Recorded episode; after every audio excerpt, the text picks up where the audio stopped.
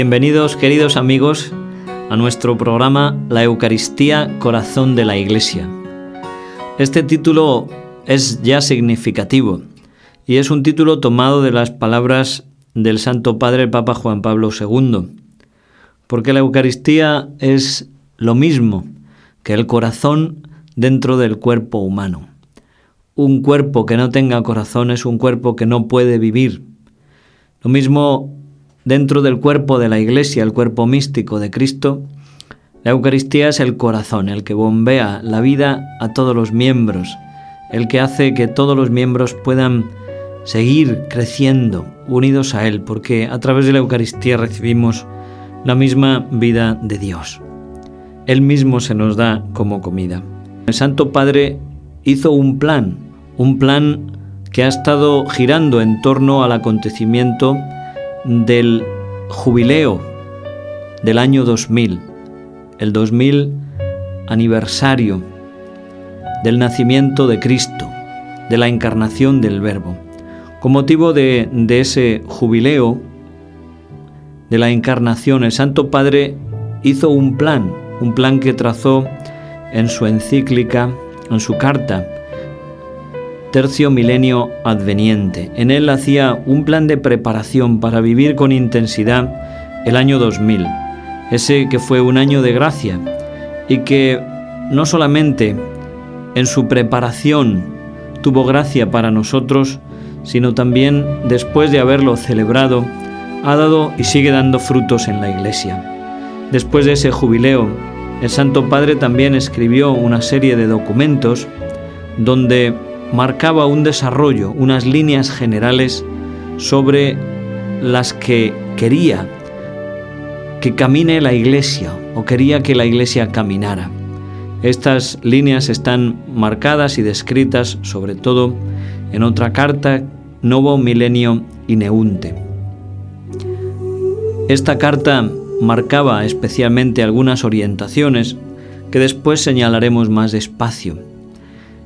Otras cartas, otros documentos, como la encíclica sobre el rosario, la encíclica sobre la Eucaristía, todo esto nos habla y así nos lo explica el Santo Padre y lo vamos a estudiar poco a poco, vamos a intentar profundizar en la carta que él ha escrito, una carta que lleva por título unas palabras latinas, como casi todos los documentos de la Iglesia. Comienzan, toman su nombre de las primeras palabras latinas del documento. Y este tiene por título Mane Noviscum Domine. Palabras que significan Quédate con nosotros, Señor, permanece con nosotros, Señor. Probablemente le resulten familiares, son palabras que están tomadas del capítulo 24 del Evangelio de San Lucas, el pasaje de los discípulos de Emaús. Y el Santo Padre ha querido elegir este pasaje como un icono, un icono que permite a la Iglesia actual reflexionar sobre el misterio de la Eucaristía. Una de las cosas que el Santo Padre ha dejado muy claro en sus documentos, especialmente en su carta sobre la Eucaristía, Eclesia de Eucaristía es el título de este documento, es la íntima relación que existe entre el misterio de la Iglesia y el misterio de la Eucaristía. El título de la encíclica es, es Eclesia de Eucaristía, es decir, la Eucaristía, perdón, la Iglesia vive de la Eucaristía.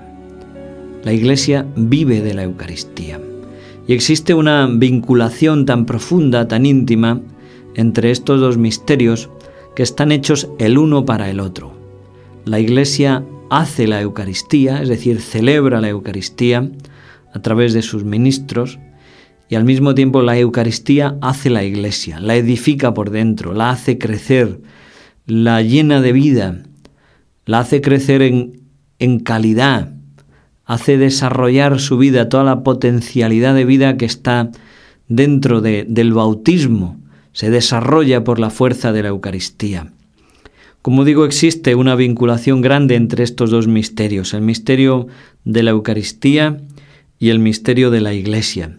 Y el Santo Padre ha querido elegir este icono de Emaús para reflexionar sobre el misterio de la Iglesia vivido íntimamente en conexión con la Eucaristía.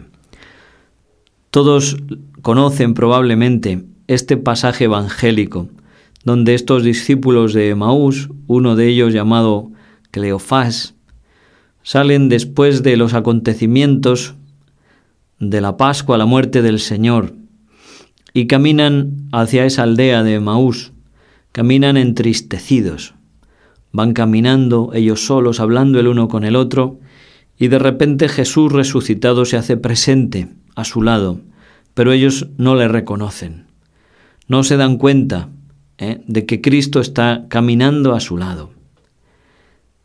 Esto nos sucede también a nosotros muchas veces.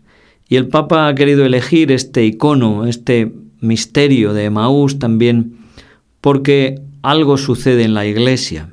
Tenemos el riesgo, tenemos la tentación de andar también un poco como los discípulos de Maús, desanimados.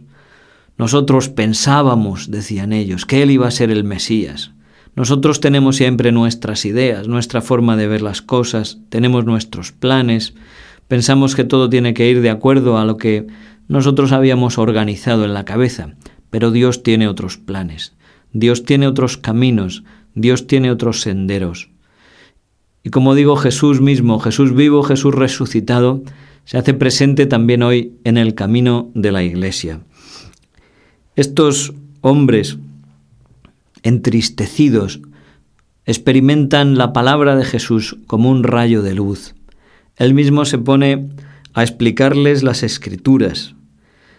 Y en medio de la de ese desánimo, de esa tristeza, su corazón se abre, su corazón se llena de luz.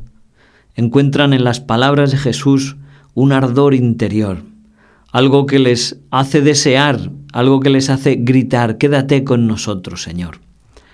Realmente es un pasaje precioso, este pasaje de Maús, donde Jesús hace, después de haberles despertado en el corazón la sed para que ellos mismos le pidieran que se quedase con ellos, Jesús hace ademán de seguir adelante, como disimulando, como queriendo un poco jugar cariñosamente con ellos, hace ademán de seguir adelante. Y entonces cuando ellos ven que quiere alejarse es cuando brota de su corazón ese, ese deseo, Quédate con nosotros, Señor. Mane nobiscum domine. Quédate con nosotros, Señor. Es también el grito de la Iglesia. El grito de la Iglesia que también camina en medio de dificultades. A través de ella, a través de este misterio de amor, Jesucristo se hace presente. Se hace presente en el transcurrir del tiempo y se hace el centro de la vida y de la Iglesia. A través de la Eucaristía, Cristo en el transcurrir del tiempo hace presente su misterio de muerte y de resurrección. Y en ella, en la Eucaristía, Él en persona, Cristo en persona, es recibido como el pan vivo que ha bajado del cielo. Y con Él se nos da también el deseo y el pregusto de la vida eterna. Gozamos ya de alguna forma aquí algo, un anticipo de los bienes del cielo. Así lo manifiestan las tradicionales antífonas eucarísticas. Oh sagrado banquete en que Cristo es nuestra comida. Se celebra el memorial de su pasión, el alma se llena de gracia y se nos da la prenda de la gloria futura. Tenemos ya algo de cielo en esta vida cuando vivimos de la Eucaristía, cuando comemos la Eucaristía. Decía antes también como el Santo Padre ha querido con esta carta manifestar esa continuidad, esa continuidad entre la preparación al jubileo del año 2000 y esos frutos del jubileo, como fueron la carta Novo Milenio Ineunte, la carta encíclica sobre el Rosario, Rosarium Virginis Mariae, la carta encíclica sobre la Eucaristía, y a través de todas estas celebraciones que hemos tenido en los últimos años, el Santo Padre ha querido marcar bien claras cuáles son las líneas por las que tiene que caminar la Iglesia para este tercer milenio. Ese grito que él hacía en la carta Novo Milenio Ineunte, Duc in altum, rema mar adentro, la Iglesia que se, se adentra en el mar del tercer milenio, el mar de la historia, tiene que tener el timón bien sujeto bien firme para no desviarse, para poder conducir a los hombres a la salvación, porque esta es su misión, transmitir a los hombres la salvación de Dios. Y es realmente significativo cómo estos últimos años el Papa ha querido publicar una encíclica sobre la Eucaristía, una encíclica sobre el Rosario, un sínodo sobre la Eucaristía. Es decir, dentro de la orientación que el Santo Padre desea para la Iglesia del tercer milenio, la línea fundamental, el hilo conductor, de alguna forma, como decíamos, como título de nuestro programa, el corazón de la Iglesia debe ser la Eucaristía. De alguna forma no puede ser de otro modo, no es que sea algo que el Santo Padre se haya inventado ahora para el tercer milenio. Lo que Él está queriendo decirnos es que tenemos que redescubrir continuamente este misterio, que en Él está nuestra vida, que en Él y de Él depende el futuro de la Iglesia, que Él es la fuente y, el culmen de la vida cristiana, la cima, lo más alto a lo que se puede llegar y la fuente de donde brota todo. Ese misterio de Jesucristo que renovamos actualizado cada vez que celebramos la Santa Eucaristía, la Santa Misa, y también cuando adoramos la presencia de Jesucristo en la Eucaristía a través de la adoración al Santísimo, todo ese misterio, esa comunión de vida con Él, nos transforma y es la que va edificando la iglesia y la que va dándole la orientación. A través de la Eucaristía la iglesia se hace cada vez más como Cristo, se cristifica, se cristifica.